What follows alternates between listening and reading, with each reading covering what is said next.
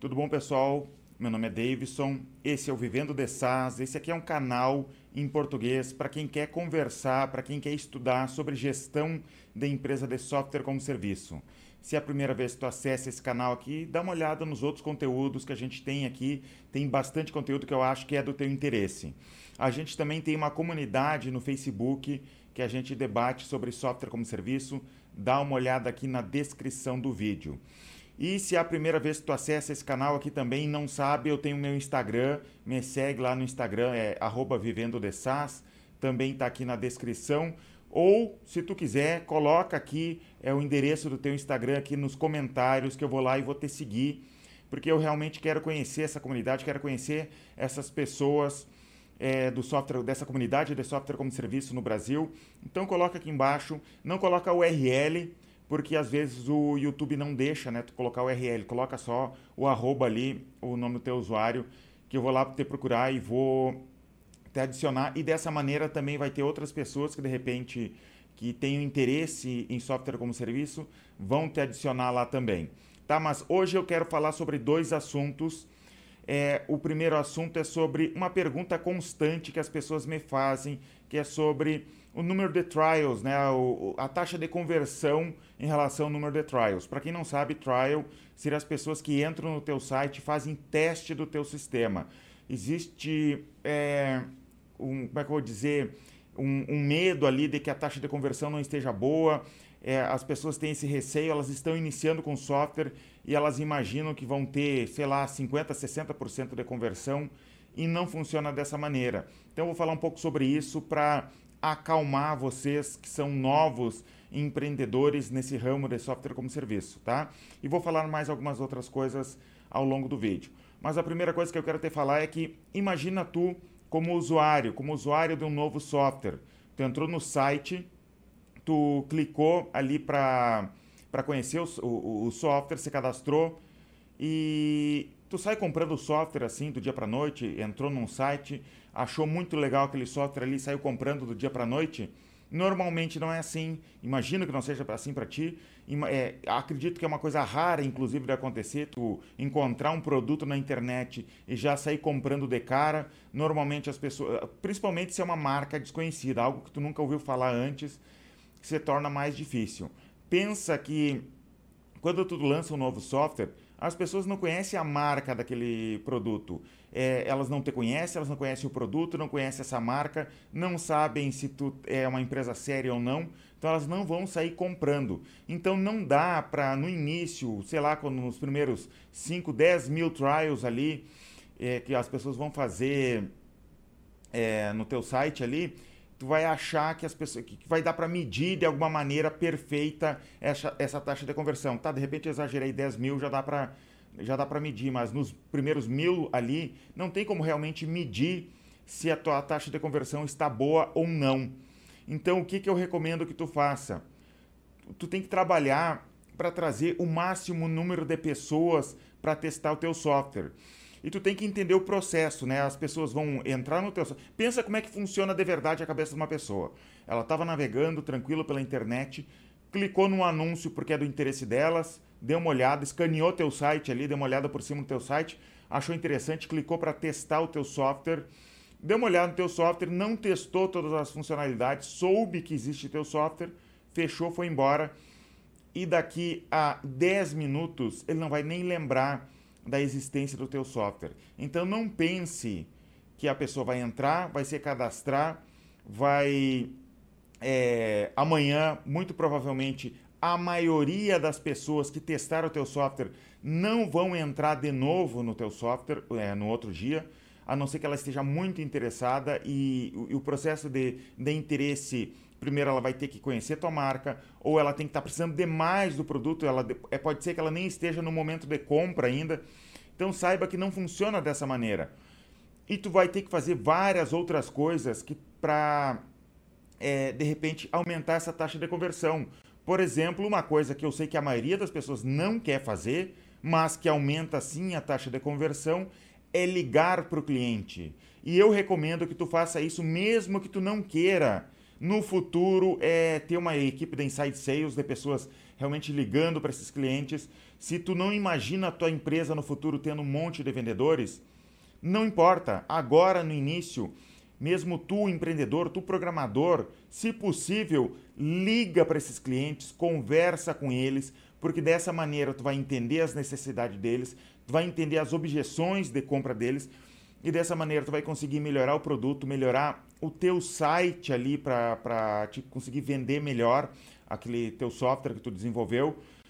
E também tu não tem que ser apressado, não imagina que tu vai conseguir é, fazer um site, tu vai fazer um software, vai colocar para vender, vai ficar rico do dia para noite. Não funciona assim. Eu nunca ouvi falar de uma empresa que as pessoas ficaram ricas do dia para noite. Nem empresas como, por exemplo, o Facebook. A gente tem a impressão de que o Facebook cresceu muito rápido, mas não foi muito rápido, não. Tá? Se tu olhar a história deles, eles demorou, demorou para pegar tração. É, então não funciona dessa maneira.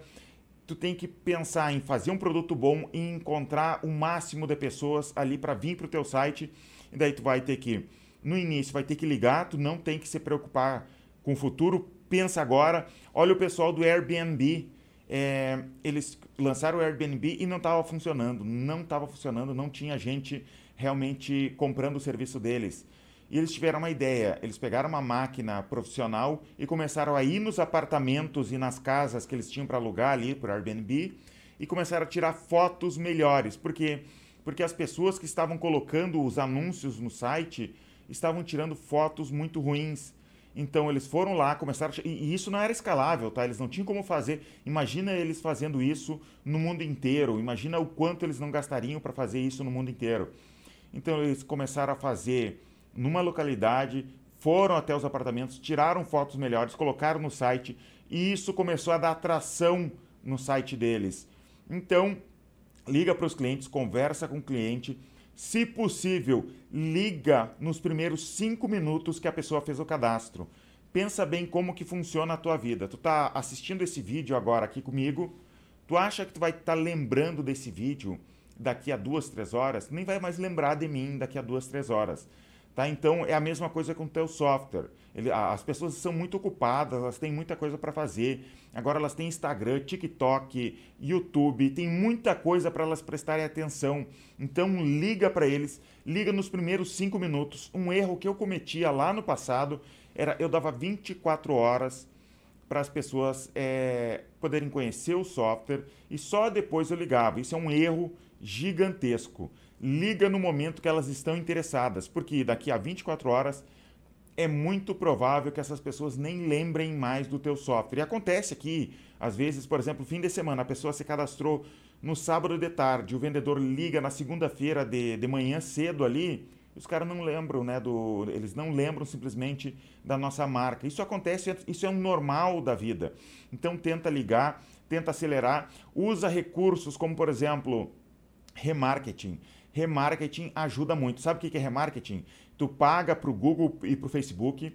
Tu instala primeiro, tu instala um, um, código HTML no teu site é, do Google e do Facebook e com isso tu começa a criar um banco de dados uh, dentro do Facebook ou dentro do Google, um banco de dados de pessoas que acessaram o teu site ali e tu consegue continuar fazendo propaganda para eles, mesmo que eles não tenham deixado nenhum dado deles, tá? Se eles não deixaram nome e e-mail. Agora com a nova, é, com a LGPD, Lei Geral de Proteção de Dados, aparece aquele banner, né, avisando que a gente vai usar cookies. Mas no passado nem isso era necessário e hoje em dia, se a pessoa deu ok ali, tu já começa, começa a trabalhar com remarketing e a pessoa que conheceu o teu site ontem lembra hoje e começa a acessar de novo. Tem outras coisas que tu pode fazer, que seria cadência de, de e-mails, né? por exemplo, numa ferramenta de de automação de marketing, tipo RD Station ou, por exemplo, o MailChimp, existem várias outras no mercado. A pessoa, para se cadastrar, para testar o teu software, ela vai deixar o e-mail dela, tu pedir autorização para enviar e-mail para ela, tu faz uma cadência de e-mails. No segundo dia, tu fala alguma coisa, no terceiro dia, tu fala outra coisa, e vai falando, tu tem uma sequência de e-mails que tu vai falando com essas pessoas, e dessa maneira, é, quem, é, quem não é visto não é lembrado, e dessa maneira tu é visto de novo, quando a pessoa te, é, vê de novo algum anúncio, alguma propaganda tua, tu vai conseguir chamar atenção de novo para essa pessoa para entrar de novo no teu site, testar de novo o sistema e de repente é, dessa maneira fechar negócio. Mas não ache que em um acesso as pessoas vão entrar e vão fechar negócio. Taxa de conversão. Por exemplo, aqui na nossa empresa, eu já calculei a taxa de conversão de alguns vendedores. Eu tenho um vendedor, pré-vendedor, né, que liga, conversa com clientes. Eles têm uma taxa de conversão de 8% das pessoas que eles conversam acaba fechando negócio. Isso é entre os melhores vendedores, tá? Vendedor pior tem uma taxa de conversão pior. É, inclusive, se tu não tiver vendedor, é muito provável que essa taxa de conversão seja menor ainda. Não é incomum tu ter uma taxa de conversão é, de 1%, às vezes até abaixo de 1%, ainda mais no início do teu software, quando as pessoas não conhecem simplesmente a tua marca, não conhecem o produto, nem entender o produto. Acontece de, por exemplo, tu lançou teu produto há pouco tempo, tu não conseguiu é, criar slogan, criar é, uma informação rápida para que a pessoa realmente entenda do que se trata o teu software. Eu tenho essa dificuldade até hoje em dia, meu software já é antigo, acontece às vezes a gente percebe de que é, algumas pessoas simplesmente não entendem. Eles perguntam, tá, mas o que que teu software realmente faz? Isso acontece porque as pessoas é, elas estão com muito, é, a, a, atenção delas está direcionada para várias coisas, né? Elas não estão focadas no site. Não imagine que a pessoa quando entra no teu site ela vai ler todo o teu site. Ela não vai ler teu site. Ela, vai, ela não vai ler as instruções, ela não vai fazer o wizard ali, né? Quando tem teu software, a pessoa vai clicando ali, por exemplo, né, e, vai demonstrando o sistema. Ou se tu tem um vídeo, não achem que as pessoas vão assistir teus vídeos. No próprio YouTube aqui, esses vídeos que eu lanço, é, eu tenho um engajamento bom, a, a, o meu canal é pequeno, eu tenho um engajamento bom sim, mas mesmo assim a maioria das pessoas não assiste até o final meu vídeo. Começa a ficar chato, elas vão embora, vão para o próximo. Imagina como é o YouTube aqui, né? Tem, tem o meu vídeo aqui e aqui do lado tem um monte de outros é, vídeos. E os vídeos que estão destacados aqui do lado são vídeos que têm uma taxa de, de, de, de cliques muito altas, porque o YouTube trabalha dessa maneira. Então pensa como que funciona a cabeça das pessoas. Elas têm YouTube, elas têm Instagram, é, elas têm é, vídeos, por exemplo, aqui no YouTube, que tem uma alta taxa de conversão, então é, é difícil de brigar pela atenção das pessoas. E funciona mesma, da mesma maneira em relação ao trial, né? Das pessoas indo no teu site testar o teu sistema. Então tu vai ter que, de alguma maneira, é, trabalhar é, para realmente bater de novo a tecla ali com eles e trazer de volta essas pessoas para o teu site de alguma maneira, seja por ligação, por e-mail, é, por WhatsApp, tu inventa, né, ou por remarketing, tu vai inventar as maneiras para realmente ficar trabalhando essa pessoa. Porque, como eu disse, quem não é visto não é lembrado. E se tu quer aumentar a tua taxa de conversão, é dessa maneira. Até eu falei, agora não lembro se um ou dois vídeos atrás, eu falei, fiz um vídeo sobre como que tu consegue aumentar essa, esses leads, né? Trabalhar mais esses leads. Tu começa a fazer lista de leads e trabalhar esses leads para realmente é, vender mais e não ter que colocar mais propaganda. Digamos que tu conseguiu é, mil leads, tu não vai ter que é, toda vez precisa de mais mil leads, tu coloca a mesma quantidade de dinheiro para mais mil leads. Tu consegue trabalhar com essas pessoas que já viram a tua marca de alguma maneira. Dá uma olhada, tem no, no um ou dois vídeos atrás, agora eu não lembro exatamente sobre isso, tá? Mas agora eu quero falar sobre um outro assunto aqui, eu fiz uma anotação aqui sobre um outro assunto. Eu lancei um vídeo recentemente um corte de um, de um vídeo maior que eu falava sobre como que eu lido com os pedidos é, de novas funcionalidades pelos clientes, né? Como é que eu lido com isso? E eu falei que eu digo não. É, normalmente a minha primeira resposta é não, porque eu acredito e eu me baseio isso em relação a um livro que eu li chamado Getting Real, do pessoal do Basecamp, que eles trabalham com software como serviço, eles têm o software Basecamp, e eles pensam dessa maneira. Eu gostei muito dessa filosofia de uma funcionalidade tem que brigar muito para ser implementada no software. E alguém me falou, é, eu anotei aqui, ó, alguém me falou que discorda, que ele acha que deveria ter um sistema de votação dos clientes, né, para saber que funcionalidade deveria entrar dentro do software ou não. Mas eu quero te falar que essa ideia de democracia para é, desenvolvimento de produto, no fim das contas, tu vai fazer um produto ruim. Eu não gostei dessa ideia. Deixa eu ler como que ele falou, ó. Discordo com o Davidson. O necessário é necessário ouvir o cliente. O problema é como cria uma, um sistema de sugestões com votações. É, fala alguns softwares que pode fazer essas votações, onde o cliente cria a sugestão de alteração e que ela seja exposta para outros clientes, com convites periódicos para essas votações. É o sistema da votação e os clientes de, é, votariam para ver o que, que tem ou não de bom para desenvolver dentro do sistema. Eu não concordo com isso. Te imagina como curador do museu tu tem um monte de obra de artes que tu tem que colocar nas paredes, mas tu tem paredes limitadas. Quais obras de artes tu vai colocar ali? E todas as obras são muito bonitas. Tu gostaria de colocar todas as obras de artes nas paredes, mas tu simplesmente não tem espaço para todas essas obras. O que, que tu vai fazer?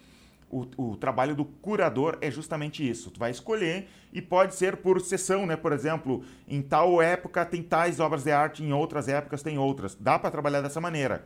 No software, tu vai ter que é entender a fundo as necessidades dos clientes, por isso tu vai ter que conversar com muito cliente, né? Tu vai ter que entender a fundo a necessidade do cliente e só colocar uma funcionalidade nova nele se realmente aquela funcionalidade for pedida por muitos clientes.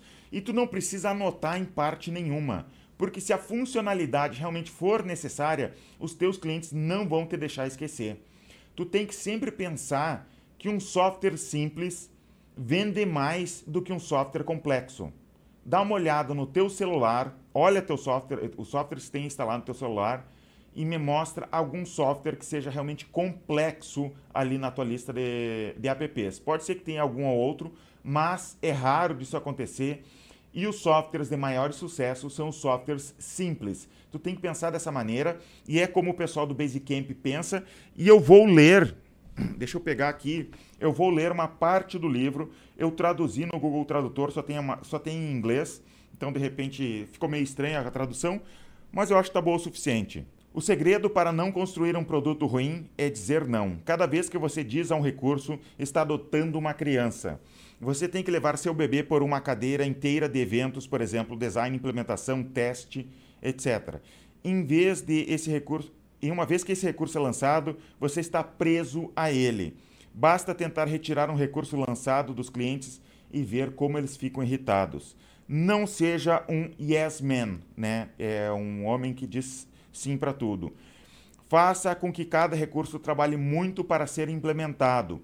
Faça com que cada recurso se mostre, é, se mostre e mostre que é um sobrevivente. É como no filme Clube da Luta. Lembra do filme Clube da Luta? Aquela parte que é, eles estão chamando tipo soldados ali para trabalhar no clube da luta de, deles, que eles têm que ficar na porta do ali esperando de dia de noite parado ali, é o que ele é, é o exemplo que ele dá. Você só deve considerar as características se elas estiverem dispostas a ficar na varanda por três dias esperando para entrar. É por isso que você começa com um não. Cada novo pedido de recurso que chega até nós ou de nós atende um não. Nós ouvimos, mas não agimos. A resposta inicial agora não. Se uma solicitação de recurso continua voltando, é quando sabemos que é hora de dar uma olhada mais detalhada. Então, e somente então, começamos a considerar esse recurso de verdade. E o que você diria para as pessoas que reclamam quando você não adota a ideia do, do recurso? Lembre-se de, eh, lembre-os de por que eles gostam do aplicativo em primeiro lugar. Você gosta porque nós dissemos não. Você gosta porque faz 100 outras coisas. Você gosta porque não tenta, não tenta agradar a to porque não tentamos agradar a todos o tempo todo.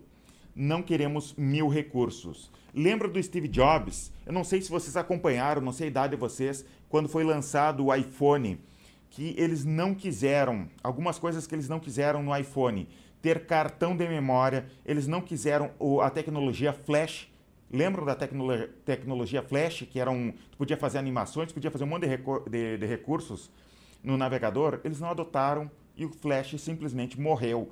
Eu lembro na época de eu debatendo com meus sócios, porque meu sócio gostava mais da ideia do é, de ter Flash, né? Então ele não gostava dessa ideia de, de simplesmente tirar alguns recursos. Só que foi, é, foi esse o padrão. O, o, o iOS é um dos celulares mais usados é, o, do, do mundo Então tu tem que pensar mais ou menos nesse indo para esse lado. Tu não precisa ficar adicionando tudo que é recurso, tá? Mas é isso por hoje. Tu tem que pensar que a tua hora programador é o teu recurso mais escasso dentro da tua empresa. É mais escasso do que dinheiro, é mais escasso do que qualquer outra coisa. Programador está se tornando cada vez mais caro, eles estão começando a ganhar em dólar. Tu não quer ter uma equipe gigantesca de programadores porque isso vai se tornar caro, vai ser problemático e tu simplesmente não vai vender mais porque teu, é, o teu software tem mais recursos, tá? Pensa nisso, é como eu penso, tu decide como que tu vai fazer na tua vida aí, mas isso simplesmente é o que eu penso e penso isso baseado aqui no, no livro Getting Real, que eu recomendo muito que vocês leiam, tá? Ele está gratuito na internet, só procurar lá em, em inglês Getting Real e tem aqui no meu canal um pequeno resumo que eu fiz sobre esse livro. E é isso por hoje, muito obrigado. Se inscreve no meu canal, me segue no Telegram, me segue no Instagram, tá tudo aqui na descrição do vídeo. Eu tenho um pequeno curso chamado Microcurso para MicroSAS. Se tu tem interesse em um curso desses, ele está bem baratinho, clica aqui na, na descrição, ele está disponível para compra no Hotmart. Tu tem sete dias de garantia. E chega por hoje, muito obrigado e até os próximos vídeos.